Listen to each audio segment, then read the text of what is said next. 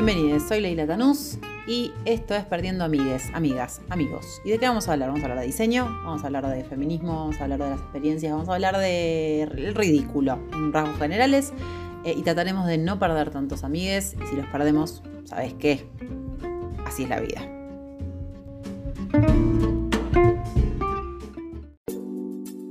Capítulo número 12. Bienvenidas, bienvenidos, bienvenides a Perdiendo Amigues. ¿Me extrañaron? Sí. Estuve un poco desaparecida. No voy a decir que no. eh, pero bueno, pasaron muchas cosas y tuve que tomarme unos días como para... ¿Se escucha el ronquido de fondo? Del nuevo integrante de esta familia. Miro para abajo porque está acá abajo mío. Eh, llegó Cairo en nuestras vidas. Un perro adoptado.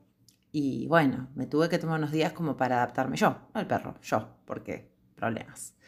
Eh, pero bueno, aquí estamos. Eh, ya Cairo muy tranqui nos va a acompañar, se va a escuchar la chapita de- del caminar alrededor. Eh, así que si escuchan esos ruidos más de los aviones, más el eco, ya saben que es todo normal en este hermoso podcast. Pero bueno, eso, pasaron varios días de tener que acomodarnos a, a esta nueva rutina de cuándo se le da de comer, cuándo, cuándo y qué y cómo y esas cosas. Y la verdad que se me complicaba eh, entender cuándo metíamos esto de eh, capítulo. Pero bueno, lo que se hace esperar medio que vale doble. No quiero meter esto porque la verdad es que no sé si es el mejor capítulo. Pero bueno, es uno de los que me parece eh, me interesa más hablar que no sé si lo recuerdan, porque acá yo, como siempre, todo lo... Voy a servirme un mate mientras tanto, también, más ruidos todavía, porque si no era suficiente. Em, vamos a hablar de... Yo lo, nombré como el diseño japonés, dos puntos, el mejor. Totalmente subjetivo, ¿no? Totalmente tendencioso, absolutamente caprichoso. eh, y seguramente no voy a fundamentar por qué creo que el diseño japonés es el mejor. Simplemente me parece más divertido pensar en enumerar algunas características, como pensar un poquito qué es lo interesante del diseño japonés, cómo se diferencia de tanto del diseño como de otras, ¿no? como de otras corrientes, eh, que puede ser el arte, la arquitectura, no vamos a mencionar todas estas disciplinas, eh, pero sí como un poco el espíritu eh, del diseño japonés en términos eh, y desde, porque esto es inevitable y no lo voy a poder esquivar ni, ni evadir, una mirada absolutamente occidental latinoamericana de esto, ¿no? Porque, digamos, no estoy hablando con un profundo conocimiento de causa, sino con un conocimiento específico de lo que tiene que ver eh, el diseño japonés dentro de lo que es el diseño indumentaria. Pero aguarden, porque por ahí hay mucha gente que eh, eh, escucha este hermoso podcast y que no le importa mucho el diseño indumentaria, la verdad que whatever le da igual. Pero bueno, van a haber algunos datos que, están buenos para pensar, eh, al menos los japoneses, ¿no? Como características culturales. Y eso está re bueno. La verdad que eh, conocer un poquito de eso eh, me parece sumamente interesante. También me gustaría y pienso que también sería interesante y sería bueno eh, invitar alguna vez a alguien que tenga mucho conocimiento de la cultura japonesa. Yo solo sé algunas partes porque las tuve que investigar e indagar para la especialización que hice. Entonces, muy poquito y probablemente hay cosas que sean incompletas y, bueno, y me falten profundizar un poco más. Así que un poco una aclaración, un poco un me resguardo y bueno, tal vez no es toda la información completa. Eh, así que todos aquellos eh, fanáticos de la cultura japonesa, por favor, siéntanse libres de corregirme si el término no es exactamente así, si no se pronuncia, si hay otras palabras, si hay otras acepciones, si hay otras descripciones. Pero bueno, en términos generales no, no voy a profundizar un montón. Solo vamos a mencionarlo para charlar un poquito sobre esto que a mí me apasiona un montón, que es el diseño japonés y la cultura japonesa en términos generales. Vale aclarar, antes de que empiece, que yo con Japón, o por lo menos en un comienzo, no tenía un gran interés. Como que era algo como tan foráneo para mí, tan como al- alejado, que no me, no me interpelaba mucho.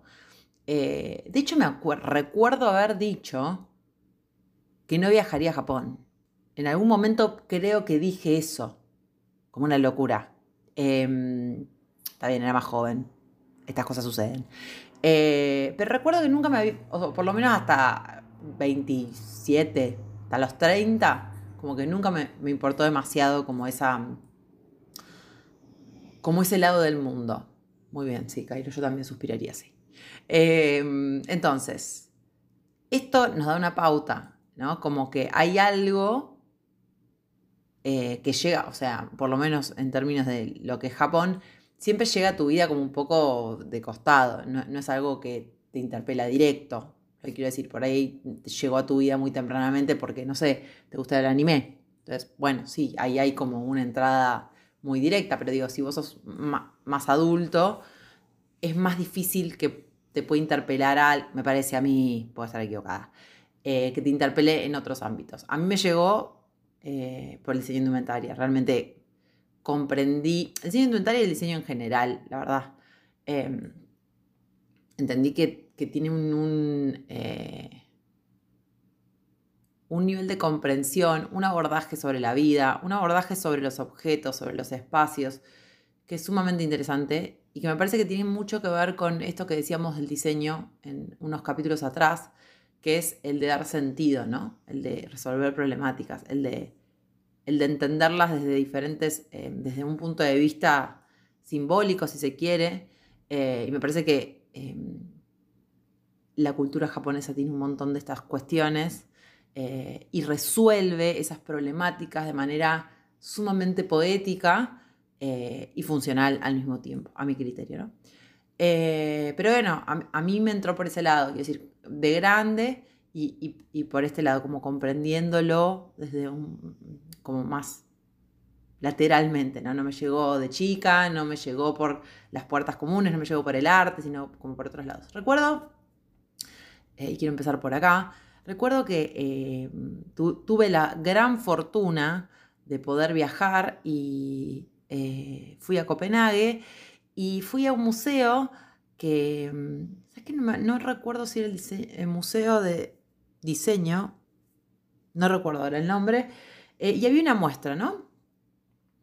Em, había muchas muestras estables, por supuesto, como todo museo, pero había una muestra estable, creo que era estable, que, sí, que exponía un display de objetos que iban desde eh, lo tradicional japonés a lo tradicional escandinavo, ¿no? Objetos en general. Y mostraba la línea y cómo esos dos extremos se tocaban, ¿no? Cómo se había fusionado. Cómo se había fusionado la, la producción de objetos orientales en la producción de objetos eh, occidentales, en este caso más precisamente eh, escandinavos, ¿no? Como, y nunca en la historia de la vida, y yo ya estaba recibida y fue hace cinco años atrás esto, eh, nunca había entendido esa asociación. La podía comprender viendo cierto mobiliario, cierto, ciertos espacios, ciertas concepciones de, las, de, la estética, pero nunca la había razonado de esa manera. la exposición, por supuesto, era eh, absolutamente eh, hermosa y sumamente clara, entonces te mostraba progresivamente, a medida que ibas avanzando sobre las, las salas de manera horizontal, em, te iba mostrando cómo iba haciendo la transición de, un de, una, de una situación a la otra, de una, eh, de una influencia a la otra, desde tapices, desde, desde estampados, desde grabados, desde muebles, desde pequeños detalles de los muebles hasta grandes eh, influencias sobre espacios y fue realmente como asombroso porque no lo había pensado, no lo había asociado. Eh, y no solamente no lo había asociado, sino que nunca se nos había dado, por lo menos en nuestra universidad, esa asociación. Que en el diseño indumentaria tal vez no es tan clara y no es tan directa, si tal vez en el diseño industrial, en el diseño eh, y en arquitectura, pero que sí hay un montón de elementos que sí se comparten, ¿no? Y que, que obviamente se pierden en la, transición, pero que, sí se comparten. Les cuento esto porque ahí es cuando realmente entendí cuánto teníamos de lo oriental en lo occidental. Eh, y entonces, cuando empecé después a, eh, hacer la maestría y empezamos a, bueno, a atravesar un poco lo que era el diseño comunicacional y, qué era el diseño y cómo había Em, surgido, eh, claro, necesariamente en el siglo XIX tuvimos que parar en las exposiciones universales, ¿no? Y como ahí, un poco antes, empieza a surgir este, este concepto del japonismo, ¿no? El japonismo tenía que ver con esta apreciación del arte oriental por, digamos, de, eh, de los occidentales como descubrimiento, ¿no? Como las particularidades que, empezaban a tener desde su creación, desde su elaboración, desde, sus, digamos, desde, su, desde su germen más eh, pequeño, que era absolutamente, diametralmente opuesto a lo que en el momento eh, se venía trabajando, ¿no? Eh, y como esto fue la primera influencia artística y estética de lo que después fue el Art ¿no? entonces ahí ya tenemos como el, primer gran como la primera gran inserción.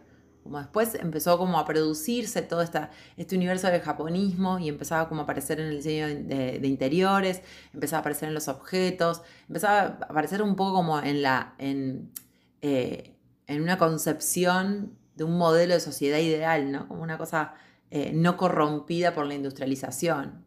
Eh, como fue así, empezando a ser asimilado de esa manera, ¿no? Como bondades. Obviamente no voy a ser necia y sabemos que en paralelo también era percibida como lo extraño, como lo foráneo, eh, como algo externo a este eurocentrismo que, se planteaba en el siglo XIX. Pero bueno, en, gran medida fue la primera semillita que se plantó para que podamos pensar el mundo a través de ese, cristal precioso para algunos, para otros me van a decir un periodo horrendo del, del arte y del diseño, como es el Art Nouveau, em, entre ellos Adolf Loss diciendo que el ornamento es eh, un delito, imagínense, pero bueno, no importa. Em, ese, ese, primer aporte, seguramente debe haber muchísimos anteriores, solo lo, lo planteé en términos de lo que podemos entender hoy como el diseño o como alguna situación similar a, los primeros em, eh, hallazgos de diseño. Avión, hasta luego, que les vaya bien. Em, y esto me parece como re interesante porque esa es la primera mirada que uno, uno, Occidente, tiene sobre ese Oriente extraño, ¿no? Como, y se lo percibía de esa manera, como esa sociedad ideal y demás. Em, esto eh, en la indumentaria como que empieza a aparecer más en modo superficial, ¿no? Como en el sentido de aparecen más estampados o tramas o, diseños que tienen que ver con eso, con textiles, que después se van como transformando en tipologías, que se van incorporando a ciertas eh, propuestas de algunos em, modistos del periodo. Eh, pero me voy a saltear esa parte porque, digamos, no es lo que más me interesa, eh, no es en lo que más me interesa profundizar, sino como llegar un poco más acá, a la actualidad, a lo contemporáneo, y empezar a, identificar, empezar no, a identificar lo que yo entiendo, tal vez hay más, em, como las bases de lo que es hoy el diseño japonés, valorado em, por mí arbitrariamente. Eh, obviamente hay otro, hay muchos eh, diseños japoneses locales, pero más que nada, y esto no puedo ser hipócrita, el diseño japonés eh, pensado y instalado en Occidente, ¿no? Porque, digamos, hay, muchas marcas que tienen y que están producidas en parte en, Japón, pero que sus bases son básicamente en Europa. Entonces, me voy a centrar más en eso y en, lo que identificamos que conserva eh, de lo tradicional japonés. Voy a remitirme a tres a tres eh, conceptos, no sé si es la palabra conceptos, pero bueno, como sí, creo que lo encapsula, a tres conceptos que creo que aparecen de manera sólida, pero variable a, lo largo del tiempo, ¿no? Porque podemos encontrar que los primeros diseñadores de indumentaria japoneses consolidados en Europa o en Occidente eh, parten desde, si quieren, Kenzo. puede haber uno mucho eh, anterior que puede ser Kansai y Yamamoto, pero eso es más eh, europeo. Eh, pero digamos que las primeras, las primeras grandes y relevantes personas, de diseñadores japoneses, podrían ser esos. Y que empiezan a retomar como algo, sin ser absolutamente puristas, algo, por ejemplo, de la ceremonia del té, ¿no? Que tiene que ver como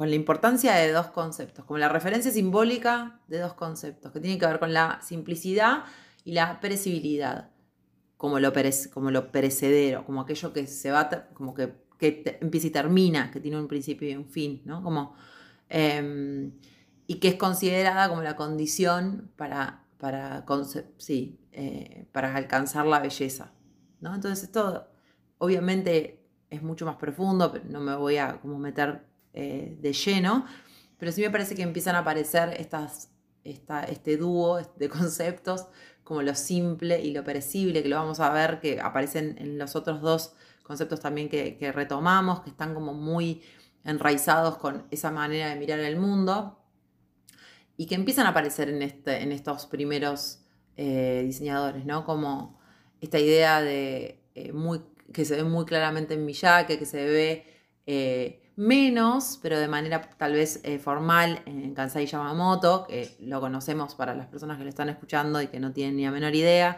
que es eh, el que le hacía alguno de los trajes a David Bowie, em, que aparece también en, algo de la utilización del color en, Kenzo Takada, o sea, Kenzo, el gran conocido como Kenzo, eh, la aplicación del color, la aplicación de la forma en algunos casos. Em, hay algo que empieza a aparecer ahí que a pesar de ser influidos por los 80s, ¿no? los 70s, los 80s, que tenían como mucho uso del, color, de la estampa, del, eh, del, dramatismo del periodo, como que conservaban esta, estas, esta, sí, esto, estas características de la ceremonia del té. La otra característica que me parece sumamente interesante, y eso sí aparece mucho en la arquitectura y, eh, aparece, eh, o, o, es más trabajada desde la arquitectura, eh, hay un libro, si mi marido está escuchando en este momento, me va a decir Leila, por favor, acordate del nombre de ese libro. Eh, la apreciación de la sombra. Dios, ¿por qué? No me acuerdo esto. No me la anoté. El elogio de las sombras. El elogio de la sombra. Es un libro, por favor, eh, si estás escuchando, por favor, pelado, eh, decime si esto realmente es así. Me, lo escribís en comentarios. Si no, yo me lo corrijo rápidamente. El elogio de la sombra, creo que sí. Em, que un poco habla de este tópico que vamos a, introducir ahora, que tiene que ver con la poesía haiku o con los haiku, por favor, todos los fanáticos de Japón me pueden decir si lo estoy pronunciando mal, si lo estoy diciendo mal, si no se dice de esa manera, si es solamente la poesía o es en general, pero bueno, nos basamos en la poesía porque la poesía eh, un poco refleja esto eh, de, las ausencias, ¿no? Del espacio negativo dominando al positivo como característica. Em, eh, y en la poesía haiku tiene eso, ¿no? Como la ausencia de palabra crea una ambigüedad, ¿no? Eh, en relación a esto de la, del espacio negativo y de lo positivo. Entonces hay algo sumamente distinto a lo que consideramos en Occidente que tiene que ver con eso, eso que falta que define lo que hay, ¿no? Y en el elogio de la sombra habla un poco eso. La luz y la sombra, la relación de ambos, empieza como a definir ese espacio. Por favor, si no es así, todos los arquitectos tirándome con algo. Pero bueno, creo que, tiene como que ver un poco con eso. Y me parece que lo podemos también, eh, em, por supuesto, empezar a pensar también en el diseño de indumentaria porque también tiene que ver con la irregularidad, ¿no? Como lo positivo y lo negativo en, esos términos. La poesía haiku no tiene como un ritmo específicamente determinado, pero sí una relación. Entonces, hay algo de, lo, que decíamos antes, de la simplicidad y de la irregularidad que empieza a aparecer con este concepto, que me parece que em, empieza a avanzar claramente y se ve con Rei Kawakubo, que es la diseñadora de Conce Garzón, que empieza a aparecer también eh, con Shoichi Yamamoto, que son como, trabajaron juntos de hecho un montón de tiempo. Estas aclaraciones para los que son diseñadores de indumentaria me están diciendo, sí, Leila, ya lo sé, pero bueno, lo, trato de expandir un poco para que los demás también puedan entender de qué estamos hablando. Pero hay algo en sus trabajos, específicamente de ellos, que me parece que retoma un montón esto em, de la ausencia eh, y de la presencia de lo positivo y de lo negativo, de de este equilibrio inequilibrio, de esta irregularidad deseada, em, eh, de esta ambigüedad que aparece una y otra vez en la construcción de, las propuestas sobre el cuerpo, ¿no? Y alguien me podría decir, bueno, pero eso no es diseño, no hay una resolución de problema, es hacer por hacer. Y yo diferiría porque pienso que esas construcciones pensadas desde esta idea, ¿no? que también retoma la ceremonia del té, que tiene que ver con eso de ser perecedero, como de, las prendas que parecen como un poco como que se están destruyendo a lo largo del tiempo, eh, o esta idea de, que le falten piezas eh, y que empiecen como a verse irregulares y, asimétricas, empiezan a hablar un poco de la concepción del cuerpo que, que percibe eso, le da sentido como conserva una relación de significancia con el cuerpo que lo lleva. Entonces, realmente considero que en ese sentido sí es diseño y que desde, desde su mirada cultural, desde su recorte cultural, es que se piensa el diseño en esos términos. Porque realmente hay muchas cosas que, que me ponen a mí en jaque para pensar si realmente lo que plantean estos diseñadores son, es diseño. Porque digo, siguen respetando ciertos como ritmos de la eh, de los rubros a los cuales aplican, de la alta costura o del, o del pretaporte, y, siguen generando productos, pero al mismo tiempo generan este tipo de colecciones, que son como las colecciones que tal vez no son prendas que se vendan, no son objetos que se vendan, sino que solamente son una parfernalia de, lo que se muestra en escaparate, pero no se vende, que me parece que sí empieza a proponer algo de la significancia en, en, en el diseño indumentaria y que sí responde a estos dos conceptos. Y también al tercero, eh, que tiene que ver con algo que se menciona en los libros como la estética de la pobreza, que no necesariamente es la definición de las palabras. Esto también es una aclaración que me olvidé de decir. Yo no estoy eh, traduciendo las palabras, seguramente es muy complejo traducir estas palabras porque son conceptos, no son palabras como mate, termo, ventana, sino como tienen que ver con em, un contenido mucho más amplio. Entonces no son traducciones, sino como son asociaciones o, por ahí conceptos que se empiezan como a describir de esta manera. Eh, entonces decíamos como la estética de la pobreza, que tiene sus raíces en el término eh, wabi no sé si lo habrán escuchado alguna vez, y no sé si se pronuncia de esa manera, pero wabi sabi. Em, que básicamente tiene como, o refiere a la belleza de la imperfección, ¿no? Como, pero no la belleza de la imperfección como tal, sino como aquella transitoria o, o la característica inacabada de las cosas. Em, o también hay otros libros que la mencionan como lo que no tiene pretensión, ¿no? Lo fuera de lo convencional. Fíjense que son todas cosas que parecen que no tienen conexión, pero que si las empezamos como a vincular con el haiku, con la ceremonia del té, tienen completamente, o sea, cierran con esa, eh, con esa idea, ¿no? Eh, hay otros textos que lo asocian más a lo que tiene que ver con eh, la austeridad, a lo restringido,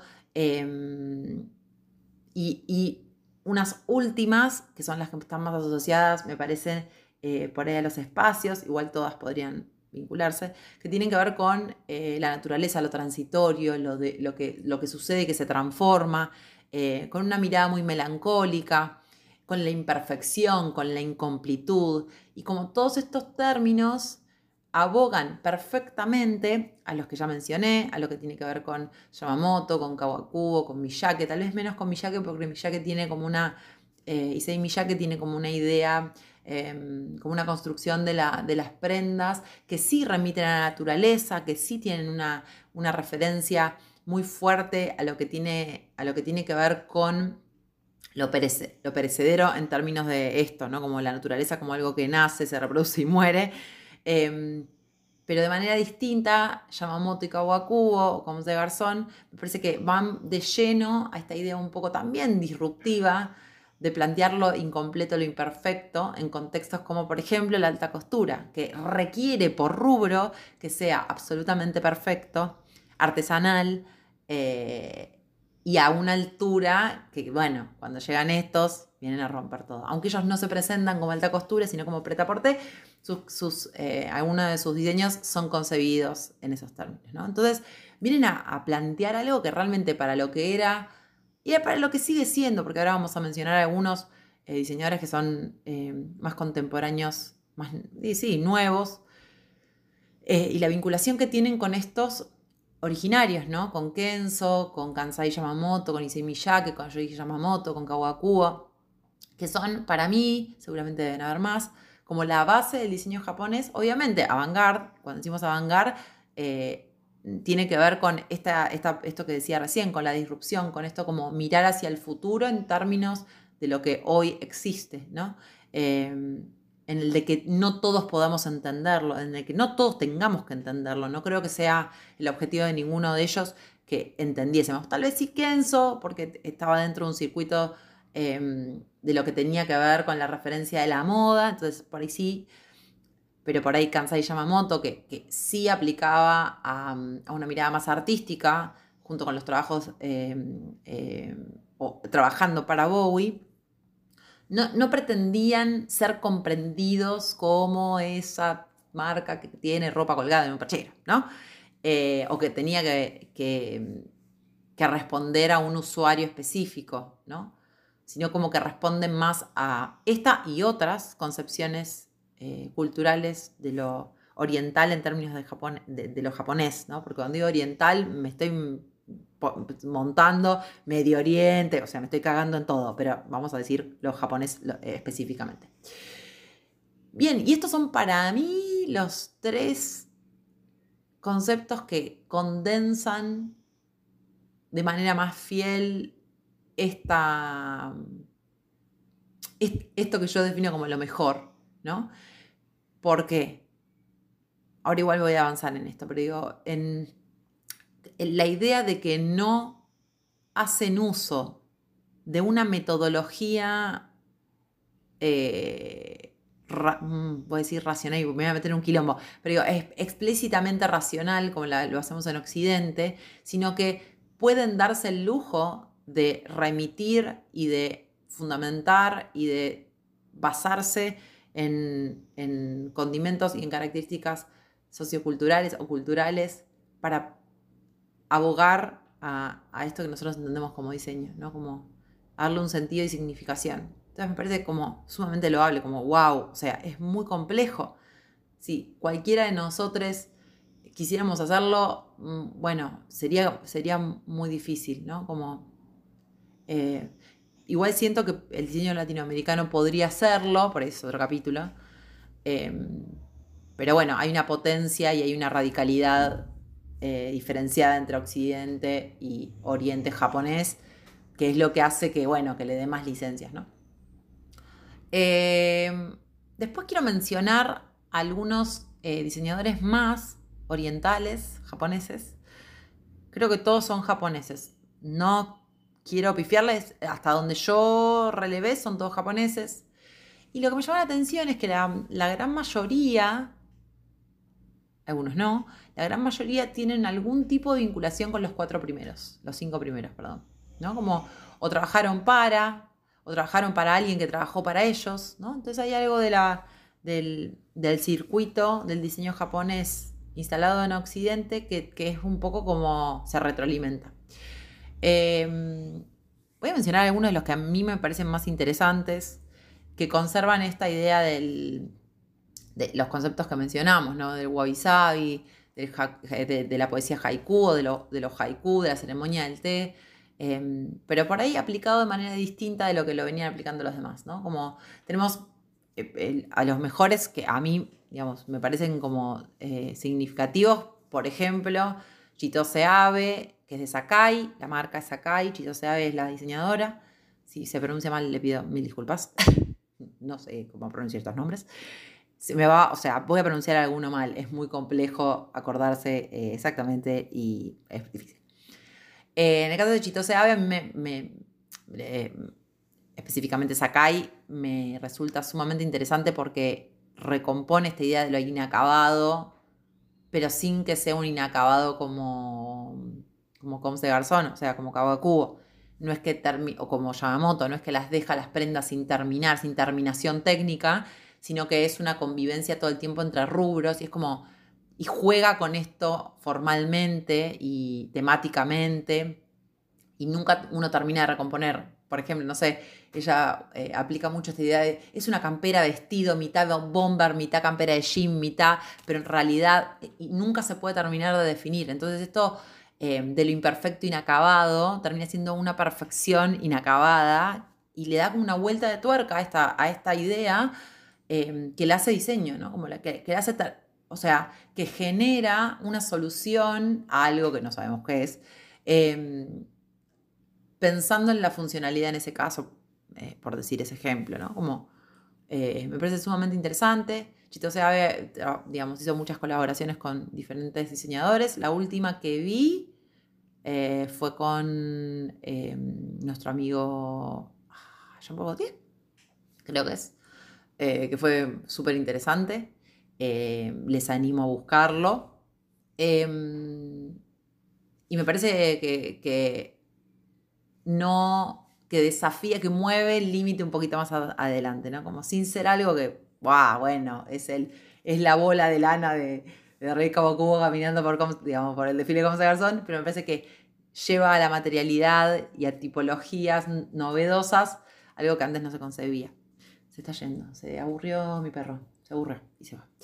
Eh, otra marca o diseñadores eh, que me parecen sumamente interesantes es Unreal Age, em, que, si no, recuerdo mal son tres o dos diseñadores. Eh, y trabajan mucho sobre el concepto de la disrupción de lo... sí, de la disrupción en términos generales. Toman una temática y dicen, bueno, ok, todo el mundo lo piensa así, pensémoslo asá. todo el mundo ve el cuerpo de frente. Bueno, veámoslo de arriba, de abajo y del costado, digamos, todas las prendas, construyamos todas las prendas con ese punto de vista. Entonces deforman la construcción de tipologías clásicas, como una camisa, si la, la, eh, la tomamos la perspectiva desde arriba, ¿cómo se deformaría? ¿no? Por decir un ejemplo que ahora se me viene a la cabeza.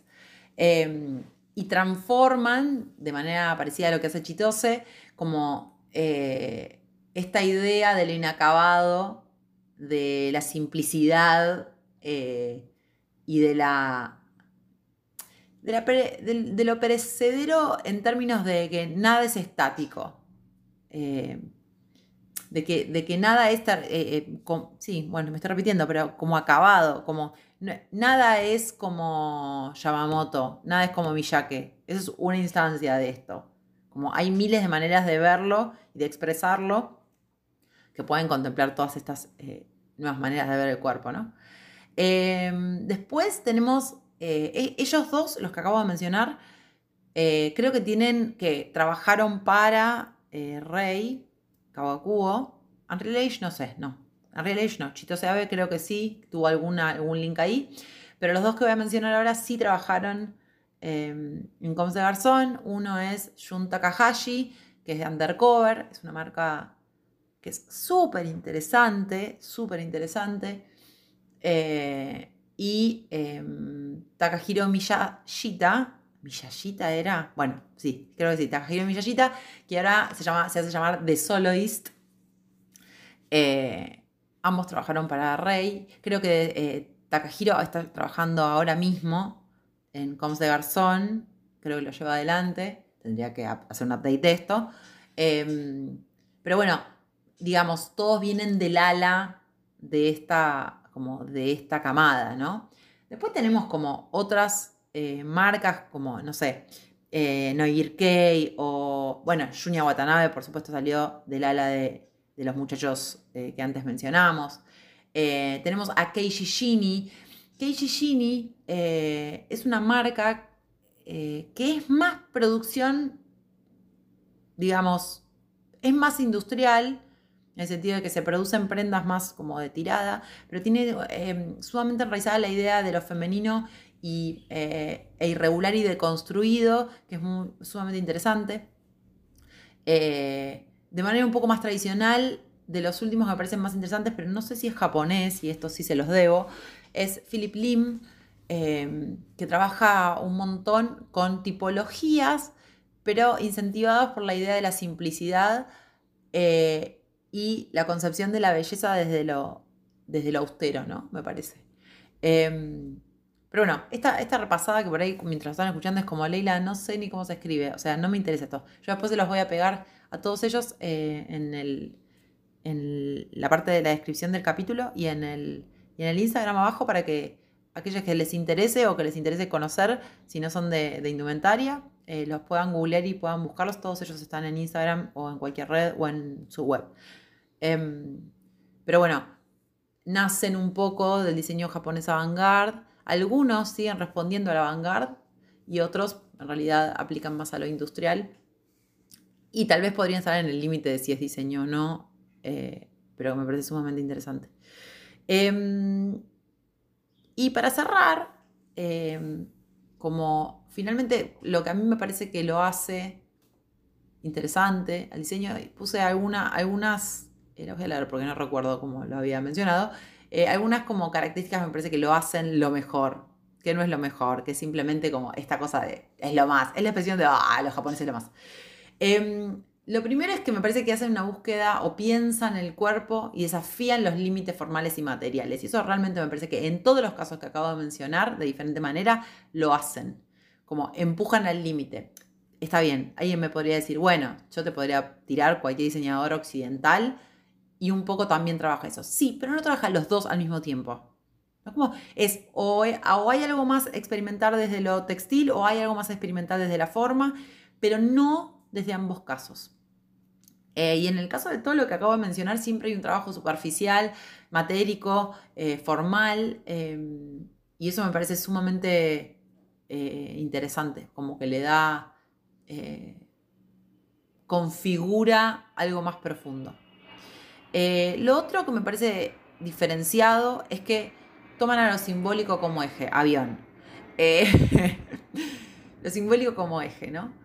Em, hay algo del cruce discursivo, ¿no? de la potenciación de su narrativa que desafía problemáticas, que permite el cuestionamiento, ¿no? Como desde, estos ejes empieza como a empujar cosas que tal vez no, estarían asociadas eh, comúnmente, ¿no? Como al de pensar el cuerpo de otra manera, al de hacer una crítica a la concepción de la industria en tal lugar, eh, a cuestionarnos cosas, pero desde el eje simbólico, desde el, eh, cruce, el cruce simbólico, el cruce discursivo, ¿no?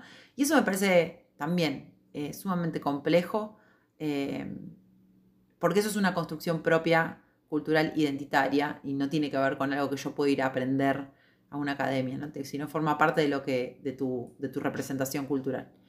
Em, hay algo de la maestría de poder construir desde eh, estas, estos conceptos desde lo inacabado, desde lo incompleto, desde, la, desde lo irregular, que requiere muchísimo conocimiento.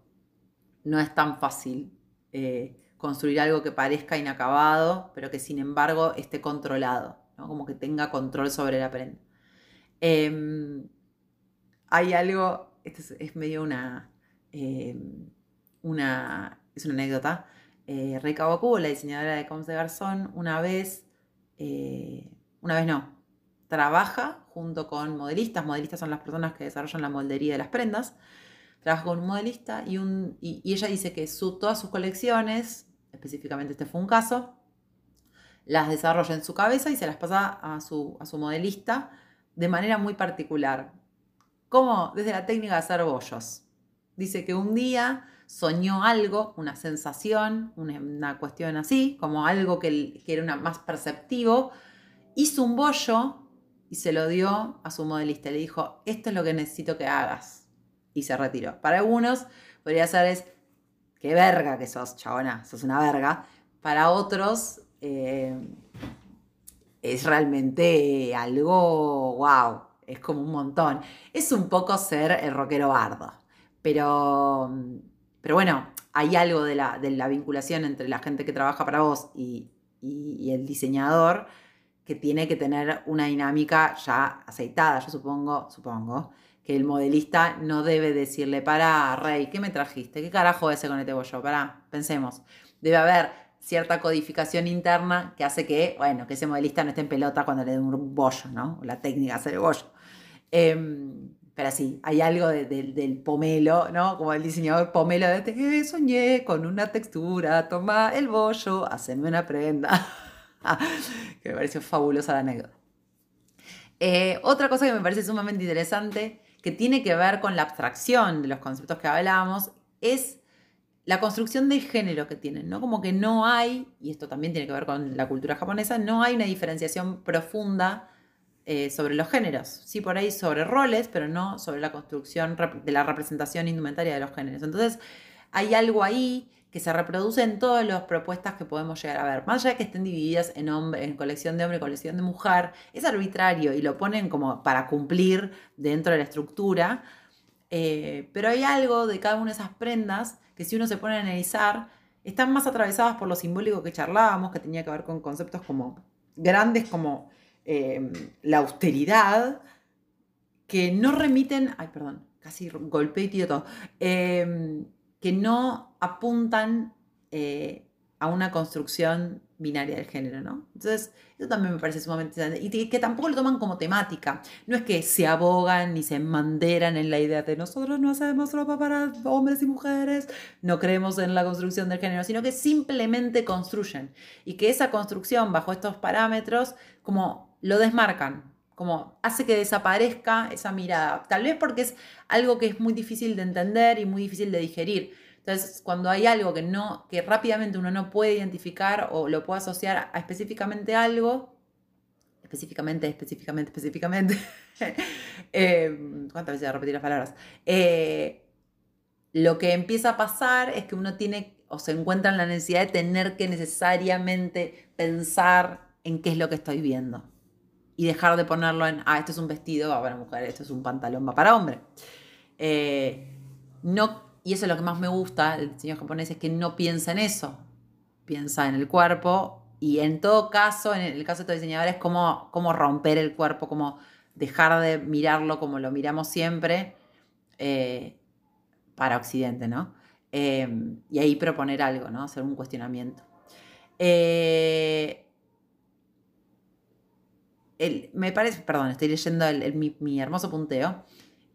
Uno de los últimos puntos que me parece que está buenísimo también es que son un poco rompe, rompe industria, ¿no? Se dice, esta cosa de... Eh, ¿Cómo se llama? Me parece que es la, que más viene a, romper las pelotas. Eh, entonces viene y propone, bueno, si yo voy a hacer una colección pretaporte. Pretaporte es como uso cotidiano, es producción masiva en algún punto, no es masiva, pero una producción reglada por una tabla de talles, ¿no? Como que hay algo que, implica que eso se pueda vender en algún punto. Eh, no necesariamente, no exclusivamente, pero sí en algún punto. Eh, y en esos desfiles, eh, Rey hacía una, unas formas absolutamente inentendible, forma de papa, directamente, una forma de papa, una persona enfundada en una forma de papa, caminando. Y lo hacía en un eh, o sea, aplicaba dentro de, este sistema al pretaporte. Entonces hay algo del cuestionamiento que hacen del dedo en el culo eh, que me parece re interesante, porque después, eh, ¿cómo se? Garzón tiene remera, vende remeras tradicionales, remeras, manga, blanca, con, con un corazoncito en rojo con dos ojos. Eso lo venden. Y venden pavote, venden zapatillas Converse con el coso, con el logo. Pero me parece que el acto, eh, eso lo hace también moda, ¿no? Obvio. Pero el acto de ir y presentar una colección que lo único que hace es desafiar el ojo y que lo único que hace es que en las críticas o que en las, en las reviews, en las devoluciones del, del, periodismo de este ámbito sea, bueno, Rey siendo Rey, viniendo a romper todo como siempre.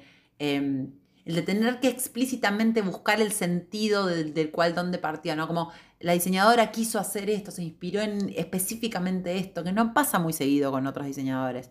Eh, los diseñadores pueden decir, sí, me inspiré en una mujer fresca, y whatever, da igual, sí, lo veo, no lo veo, me, parece distinto. Eh, pero en el caso de estos diseñadores es necesario saber de dónde carajo se paró, porque es muy difícil, por ahí para el ojo más eh, normal, poder reconstruirlo.